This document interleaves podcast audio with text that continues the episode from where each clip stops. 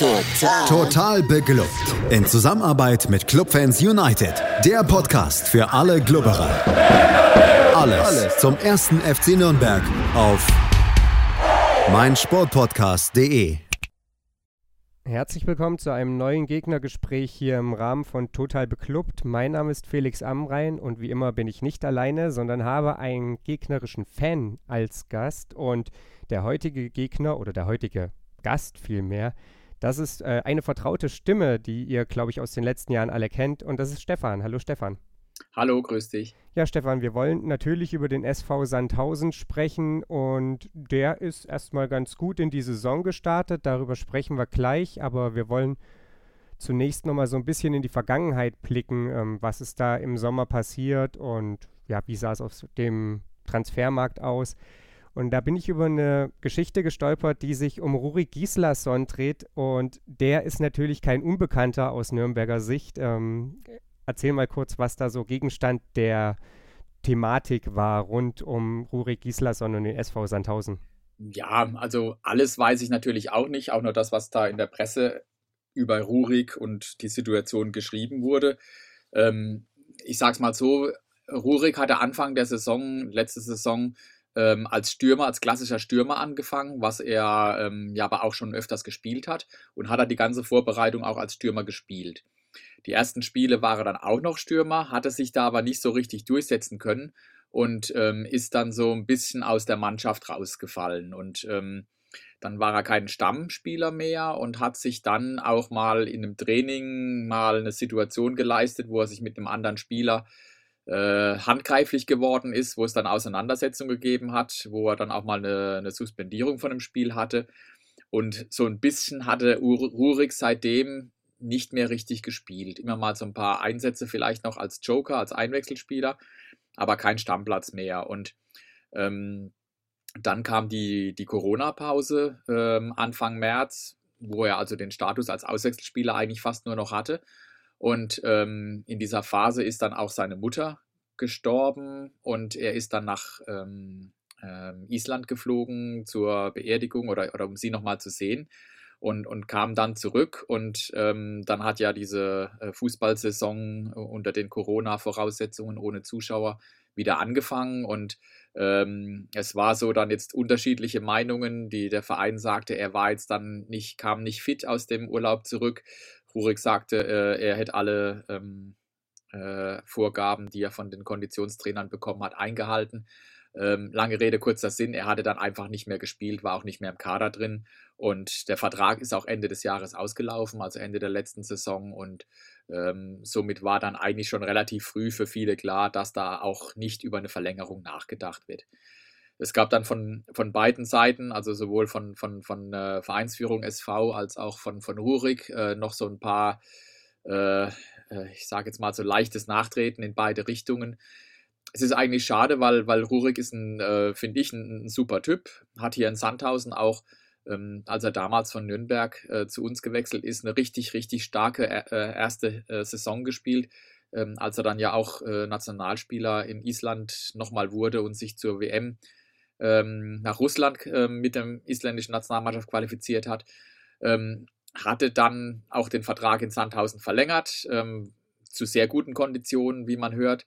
Und ähm, hat dann aber leider ähm, von der Leistung her nicht mehr ganz das bringen können, was er dann im ersten halben Jahr gebracht hat. Und wie gesagt, die letzte Saison, da war es sehr durchwachsen, muss man mal sagen. Woran es genau lag, ich weiß es nicht. Natürlich hatte Gislason nach seinem WM-Auftritt mit den vielen äh, so Social Media Accounts äh, auch viele andere Sachen im Kopf. Ich weiß, dass da auch ähm, öfters mal auch Frauen auf dem Parkplatz in Sandhausen nach dem Drahttraining gestanden sind und auf ihn gewartet haben. Also so Geschichten gab es da auch. Also vielleicht hat er den Kopf auch nicht frei, aber ich glaube, er hat ja auch jetzt mittlerweile eine feste Beziehung. Ähm, wie auch immer, es ist schade. Ich finde, es ist ein äh, super Typ gewesen, hat uns in Sandhausen auch ein bisschen äh, den äh, Ruhm der großen, weiten Welt vielleicht gebracht mit durch die WM und durch seine, seine, seine Modelgeschichte und sein Social-Media-Thema. Ist jetzt leider vorbei und ähm, ich wünsche ihm alles Gute und hoffe, dass er mit dem, was er jetzt macht, ähm, weiter erfolgreich sein wird. Ja, sind wir gespannt, was da weiter passieren wird. Ähm, In Sandhausen findet es jedenfalls nicht statt. Ganz allgemein ist es so, dass beim SV Sandhausen sich gar nicht so super viel geändert hat im Kader, war zumindest mein Eindruck. Ähm, Paccarada war noch so ein Name, der den SV Sandhausen verla äh, verlassen hat, der jetzt in äh, St. Pauli spielt, den man kennt. Äh, ansonsten, ja, überschaubar würde ich sagen. Auch die Neuzugänge jetzt ähm, nicht so übermäßig viele, dafür zwei Spieler, die, denke ich, dem gemeinen Fußballfan bekannt sind. Diego Contento kam aus Düsseldorf und äh, Keta Ruel kam aus Fürth. Der hat sich gleich gut eingefügt, darüber sprechen wir gleich noch. Aber die Mannschaft ist größtenteils zusammengeblieben, oder? Genau, wie du richtig sagst, eigentlich ist nur ein Stammspieler, nämlich Paccarada, äh, linke Abwehrseite, ähm, gewechselt zum FC St. Pauli. Und ähm, ansonsten ist das Team zusammengeblieben, was schon mal eine positive Geschichte ist.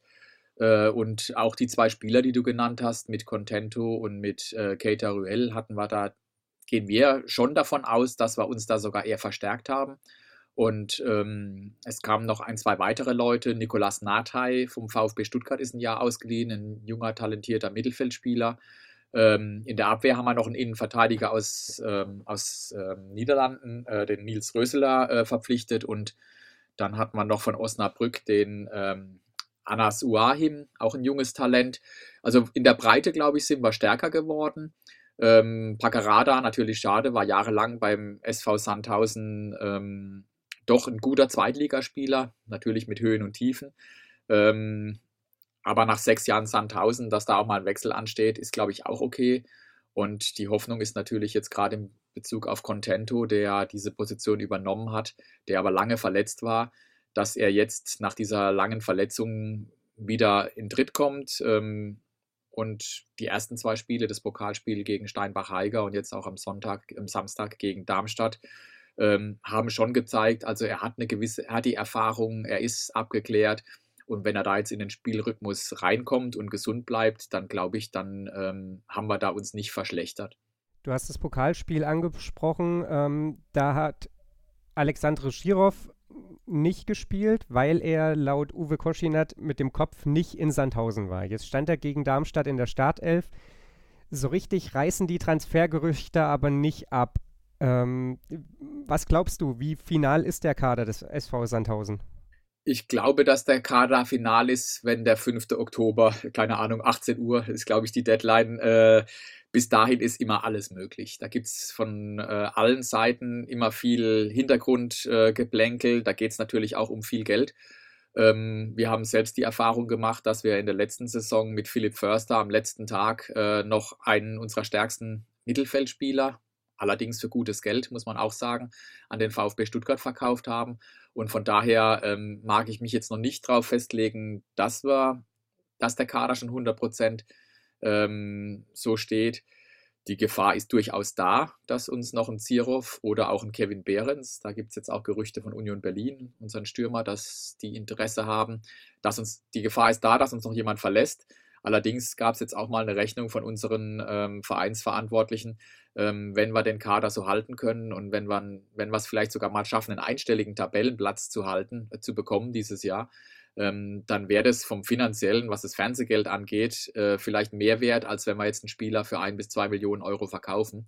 Und ähm, von daher, ich bin jetzt einfach mal optimistisch und denke und hoffe, dass Zirov und auch Behrens bei uns bleiben. Ja, ich habe das, glaube ich, auch gelesen. Drei Millionen wurden so dran getackert an den Spieler, ähm, wenn man eben Platz sieben statt zwölf oder sowas holt.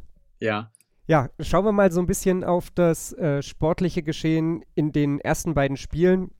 Ich glaube, über den Pokalauftritt kann man so ein bisschen schreiben, gutes Pferd springt so hoch, wie es muss, oder? Genau, also im Prinzip können wir das Spiel zur Halbzeit mit äh, 3 oder 4, 0 oder 1 ähm, schon zumachen hatten einige Chancen, haben wir natürlich nicht gemacht äh, und dann wurde es auch nochmal spannend. Äh, aber ich glaube, du hast es richtig gesagt, ich habe es so bei uns auf der Homepage geschrieben, Pflicht erfüllt. Andere äh, Bundesligisten haben sich da deutlich schwerer getan oder sind sogar ausgeschieden. Von daher Pokalspiel ist auch immer so, man muss reinkommen, ein bisschen die, die Regionalligisten hatten schon zwei, drei Spiele hinter sich. Abhaken, weiter geht's und ähm, der richtige Maßstab war jetzt wahrscheinlich das erste Heimspiel letzten Samstag gegen Darmstadt 98. Ähm, was wir gewonnen haben, drei Punkte, erstmal super.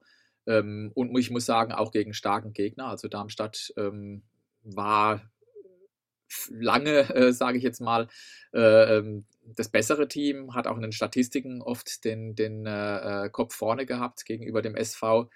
Aber wir haben gewonnen. Und das liegt, das lag am Samstag hauptsächlich an äh, zwei Spielern, nämlich einmal an äh, Keita Ruel, der natürlich drei Tore gemacht hat. Super, aber ähm, auf der Homepage des SV Sandhausen ist er nicht zum Spieler des Tages gewählt worden, sondern das war unser Torwart Martin Freisel, der in dem Spiel vier, ähm, ich sage jetzt mal hundertprozentige von Darmstadt gehalten hat und uns dadurch den Sieg gerettet hat. Also von daher, ich mag nicht sagen, dass es glücklich war, der Sieg, weil wir hatten auch noch durchaus noch mehr Chancen. Aber ähm, wir waren abgeklärter einfach und von daher drei Punkte gegen einen starken Gegner, gegen Darmstadt 98 zum Saisonauftakt, ist doch schon mal eine Hausnummer. Wie zufrieden bist du damit? Also, du hast jetzt schon so ein bisschen durchklingen lassen, aber ja, da hat ja eben Kevin Behrens beispielsweise noch gefehlt und ja, Martin Freisel musste schon ordentlich viel hinten rausholen. Äh, Ihr habt die Tore auch in, ich würde sagen, guten Momenten gemacht, gerade wenn Darmstadt immer richtig am Drücker war. Das ist natürlich ein Spiel, das ist jetzt gut für euch ausgegangen, aber ich weiß nicht, ob ich als Fan damit so zufrieden gewesen wäre. Also ich sag mal, drei Punkte sind erstmal das Wichtigste. Und ähm, jetzt komme ich mal wieder, wir sind halt dann doch der SV Sandhausen, dass wir Gegner an die Wand spielen über 90 Minuten ich glaube, da müssen wir noch ein bisschen, äh, da brauchen wir noch ein bisschen dafür. Das kann mal vorkommen, dass wir wirklich gute Phasen haben und ähm, äh, wie gesagt, auch gegen Darmstadt, wir waren da nicht chancenlos, im Gegenteil, wir hatten auch gute Phasen in diesem Spiel. Ähm, aber ich bin da auch nicht vermessen und äh, ich sage einfach, die zweite Liga wird dieses Jahr genauso ausgeglichen wie letztes Jahr sein.